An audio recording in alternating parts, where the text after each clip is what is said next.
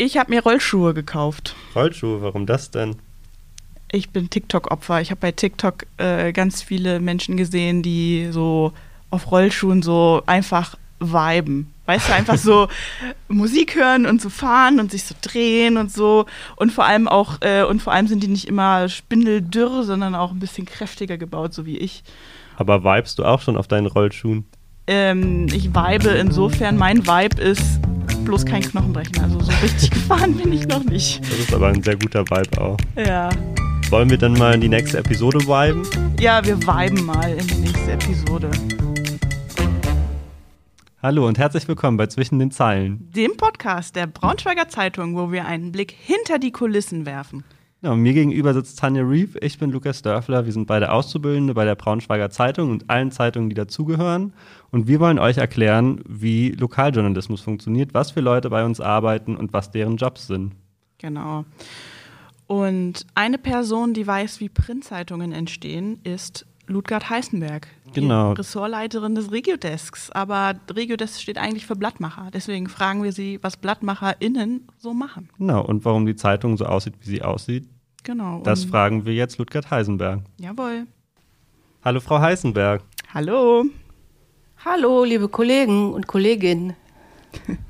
Ja, danke, dass Sie sich Zeit genommen haben. Ähm, wir freuen uns schon wirklich sehr auf das Thema, denn ähm, ich glaube, viele LeserInnen wissen gar nicht, dass es diese Redaktion gibt, die sie da leiten und was sie vor allem macht. Hm. Dabei haben Sie ja eine ganz wichtige Aufgabe. Wollen Sie sich noch mal kurz vorstellen und sagen, was Sie so machen? Ja, gerne. Ich bin Mitglied der Chefredaktion und koordiniere die sieben Lokalredaktionen, die wir haben. Wir sind ja in drei Großstädten hier vertreten und vier Landkreisen. Da gibt es natürlich viel zu organisieren und abzusprechen. Viele der Themen betreffen ja nicht nur einen Landkreis bzw. eine Lokalredaktion, sondern auch die Nachbarn. Und ich leite den Regiodesk. Das ist ein Team mit einem guten Dutzend Kolleginnen und Kollegen. Das sind Blattmacherinnen und Blattmacher und Mediengestalter und immer auch Auszubildende dabei. Wenn Sie sagen Plattmacherin und Plattmacher, was genau heißt das und was macht der Regiodesk? Machen die Sachen platt? Wir äh, produzieren die sieben Lokalteile. Das heißt, wir gestalten die Layouts der Zeitung und wir puzzeln die Texte und die Fotos der Lokalreporter und der freien Mitarbeiter sozusagen auf die Seiten ein. Äh, auch die vielen Pressemitteilungen, die reinkommen. Und wir am Regiodesk, wir redigieren alle Texte das ist ein Fachjargon, das heißt, wir bearbeiten und lesen und korrigieren die Texte. Wir schreiben aber auch selbst kleine Ankündigungen und auch Polizeimeldungen und wir stellen viele der Artikel auch ins Internet, weil wir natürlich nicht nur für Print produzieren, sondern auch für das Netz. Und ich persönlich produziere auch noch die Regionsseite. Das ist eine Seite, auf der werden die wichtigsten Themen aus unserem ganzen Verbreitungsgebiet, ja, wie soll ich sagen, durchgetauscht. Da steht dann mhm. zum Beispiel in Braunschweig die wichtigste Geschichte aus Wolfsburg und in der Wolfsburger Ausgabe dann ein Knaller aus Braunschweig. Ah, also sind Sie im Endeffekt dafür zuständig mit Ihren KollegInnen, dass die Zeitung morgen so aussieht, wie sie aussieht? Das ist richtig, ja. Mhm. Okay. Äh, ich hätte ehrlich gesagt gedacht, als ich so in den Beruf gestartet bin, das war so vor ein paar Jahren, dass die äh, JournalistInnen vor Ort, also in den Redaktionen selbst, das, äh, sag ich mal, die Zeitung gestalten. Äh, durch die Digitalisierung äh, ist das ja einfacher geworden, oder nicht? Also wie, wie kann man sich das vorstellen? Also äh, eure Vorstellung wäre vor 20 Jahren noch richtig gewesen. Damals haben tatsächlich bei den deutschen Tageszeitungen die Reporter auch die Seiten produziert. Ach. Es gab aber immer schon auch das amerikanische Modell des Reporters and Editors. Und das ist mhm. dann vor etwa 20 Jahren übernommen worden. Und diese Arbeitsaufteilung macht auch Sinn. Denn so haben die Reporter jetzt wirklich den Rücken frei fürs Recherchieren und Schreiben. Und wir Blattmacher sind inzwischen so spezialisiert und routiniert und äh, dass wir eben sehr schnell auch anspruchsvolle Layouts produzieren können. Wir sind allerdings alle ausgebildete Redakteure und können, können und tun das auch noch gerne schreiben. Und man ist ja auch nicht auf ewig unbedingt an diesen Job sozusagen gefesselt. Es kann auch jeder wieder zurückgehen in eine Redaktion. Mhm. Aber wenn Sie sagen 20 Jahre, wissen Sie noch, wie das war, bevor man am Computer gelayoutet hat? Weil früher waren die Computer ja noch nicht so gut wie heute. Da spielen Sie jetzt dezent auf mein Alter an. Ich habe tatsächlich noch äh, fasziniert gestanden vor dem ersten Faxgerät. Das können Sie sich gar mhm. nicht mehr vorstellen. Und dann äh, gab es Bildfunkgeräte. Da mussten die Fotos draufgeklemmt werden und dann wurden die an die an äh, die Druckerei beziehungsweise an den Satz rübergefunkt. Solche Sachen. Und dann gab es die ersten Computer. Da hatte gar nicht jeder ähm, Reporter selbst einen. Da gab es, ich habe damals ähm, in Detmold gearbeitet, für die ganze Redaktion zwei Computer und die anderen mhm. haben alle auf der Schreibmaschine geklappert. Das ist aber lange her. Würden Sie sagen, das ist einfacher geworden mit der Technik? Platt machen? Ja, selbstverständlich. Es geht natürlich alles viel schneller dadurch, dass ja diese äh, auch Transportwege wegfallen. Es gab früher einen Botendienst. Wir haben dann die getippten Manuskripte und die Fotoabzüge mit einem Bus zur Druckerei bringen lassen abends. Also das ist natürlich heute alles ganz anders. Man druckt, drückt auf den Knopf und äh, schon ist alles in der Druckerei. Mhm. Ja, also man hat ja auch gesehen, ähm, die Funke Mediengruppe, die äh, war ja Opfer eines Hacks geworden. Das ist, hat sich zum Glück wieder normalisiert. Aber das hat ja besonders die kritischen äh, Programme getroffen, also es hat ja besonders die Programme getroffen, die BlattmacherInnen auch brauchen. Äh, wie, wie wurde denn da die Zeitung gemacht? Ja, da war es dann tatsächlich wieder ein bisschen wie früher, weil wir dann ähm, ohne jedes Textverarbeitungssystem zurückgreifen mussten, zum Beispiel auf unsere privaten E-Mails. Wir konnten ja gar nicht in, in das Firmensystem und haben Word-Dokumente hin und her äh, gemailt. Es ist auch zum Teil wieder telefoniert worden, dass Reporter Texte durchgegeben haben. Und das ist wirklich 30, 40 Jahre her, dass sowas früher äh, gemacht wurde. Also das war ein bisschen wie Schülerzeitung und wir hinken auch heute noch etwas hinterher. Wir haben immer noch nicht unsere alten Archive wieder, alte E-Mails sind verschwunden auf ewig. Viele Leser und Leserinnen waren auch, ähm, weil sie es ja nicht wissen konnten, auch traurig, dass Texte gar nicht erschienen sind. Da ist eben sehr mhm. viel auch verloren gegangen.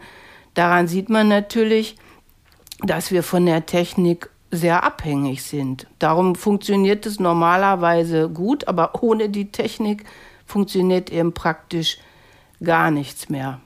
Hm, das war ja auch genau die Zeit, wo ich bei Ihnen gearbeitet habe. Und ich glaube, wir haben es ja trotzdem als Team hinbekommen, dass jeden Tag eine Zeitung erschienen ist. Das lag Oder? aber auch daran, da muss ich dann sagen, dass alle so flexibel sind. Es hat ja jeder alles gemacht. Plötzlich haben wir ähm, für, für ganz andere Ressorts mitgearbeitet. Wir haben auf Titelseite und Niedersachsen äh, mitgemacht. Es gab ja am Anfang Notausgaben, da kam aus jedem Lokalteil ein, zwei Artikel dazu. Es war durchaus auch chaotisch. Es ist aber dann auch wieder mit diesen holprigen Regeln und Techniken jeden Tag etwas besser geworden. Aber ich bin wirklich froh, äh, dass wir jetzt wieder fast den normalen Stand erreicht haben, denn so sind wir natürlich viel, viel leistungsfähiger. Hm. Du, Tanja, du warst ja auch am Regiodesk ein paar Monate, gell? Ja. Erinnerst ähm, du dich noch an deine ersten Tage? Weil ich war, also es gibt schon viel zu beachten, das denkt man erstmal so gar nicht. Aber hm. warst du auch so überfordert die ersten Tage? Ja, also wenn man einzelne KollegInnen vom Regiodesk fragt, ähm, die werden sich wahrscheinlich schmerzhaft zurückerinnern. Ähm, es gibt nämlich so Layout-Regeln. Äh, als Leserin sind, kommen die einem ganz natürlich vor, wenn man so eine Zeitung aufschlägt. Ähm, aber sobald man die befolgen muss, ähm, ja, es gibt nämlich so Regeln. Ähm, und ich habe mich immer sehr schwer getan mit Linien. Ich weiß nicht warum. Ich kann wahrscheinlich einfach nicht so strukturell denken oder so. Aber ähm, Frau Heißenberg, was sind denn so Layout-Regeln, die der Zuhörer oder die Zuhörerin nach dieser Folge vielleicht auch sehen kann in der Zeitung? Worauf muss man achten? Also es gibt eine optische Hierarchie und da sind wir wirklich immer, ähm, auch wenn wir um Anzeigen drumherum bauen müssen, ähm, gehalten, die auch einzuhalten. Es ist ganz natürlich, das wichtigste Thema steht im größten Artikel oben auf der Seite und das nennt sich dann der Aufmacher und nach unten hin auf der Seite werden die Artikel kleiner. Das soll auch dem Leser schon gleich zeigen die Relevanz. Aha, das ist der Aufmacher oben, den sollte ich auf jeden Fall lesen. Wenn ich vielleicht nicht so viel Zeit habe, kann ich unten die Texte weglassen. Aber oben, das ist auf jeden Fall das beste Stück auf der Seite. Und die Zuordnung muss klar sein. Sie haben ja gerade gesagt, Linien. Diese Linien benutzen wir zur Abgrenzung zum Beispiel zwischen zwei Texten, damit dann gleich klar ist, ähm, gehört eigentlich das Foto zu dem Text oben oder zu dem unten. Und dann steht die Linie dazwischen, dann ist das klar. Die sind allerdings, da haben Sie recht, für die Layouter manchmal nicht gut zu sehen. Dann muss man das Layout extra größer machen, weil die Linien zum Teil schon auf den Musterseiten draufstehen. Übersieht man dann mal eine, wenn man etwas geändert hat.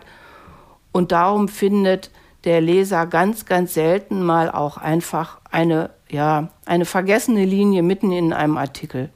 Hm. Was sind denn so die aller, aller schlimmsten Layout-Fehler, die man begehen kann?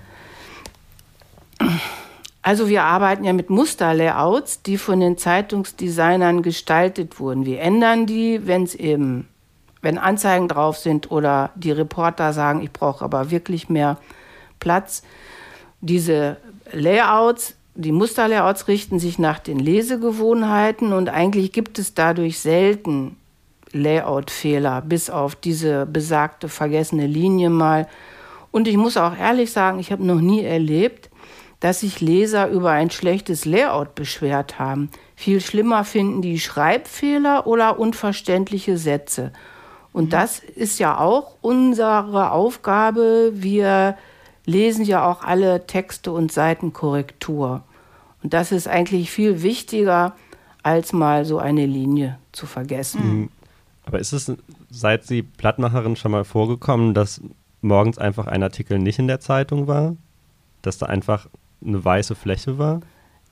Nein, es gibt ja immer auch noch einen äh, Leitstand, der die Seiten nochmal anguckt und es gibt vielleicht mal so ähm, technische Probleme, dass tatsächlich ein Artikel nicht, ja, nicht mit rübergegangen ist beim Senden der Seite. Und dann gibt es für solche Fälle, die aber wirklich sehr selten sind, äh, Fülltext oder Füllanzeigen. Es kann ja auch mal passieren, dass eine Anzeige plötzlich storniert wird.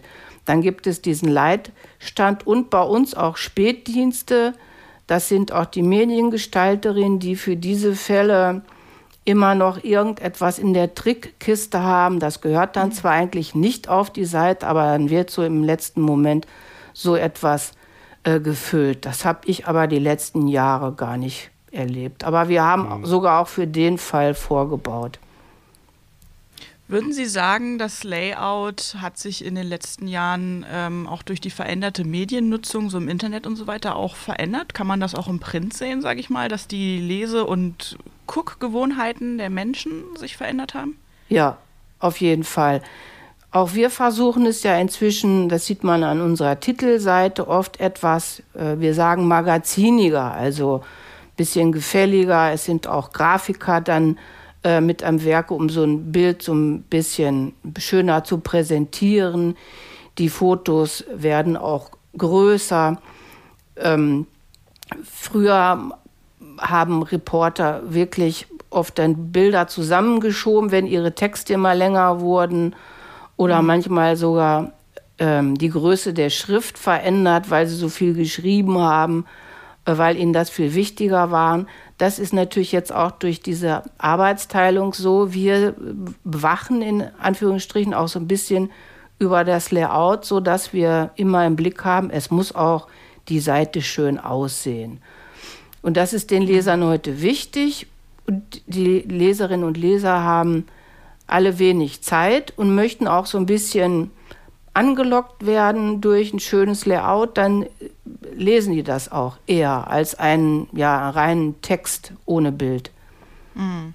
Ja, Frau Heisenberg, noch eine abschließende Frage. Ähm, es ist kein Geheimnis, das betrifft äh, die Branche im Ganzen. Print geht immer weiter zurück. Was meinen Sie? Wie lange werden Zeitungen noch gelayoutet und gedruckt? Mhm das ist insofern noch ein bisschen zu differenzieren. Wir haben ja nicht nur die gedruckte Zeitung, wir haben ja auch ein E-Paper. Unsere Seiten gehen ja auch eins zu eins ins E-Paper, beziehungsweise werden abends sogar noch mal aktualisiert. Wir sind ja auch dafür zuständig, dass gegen 21 Uhr das erste E-Paper vorliegt.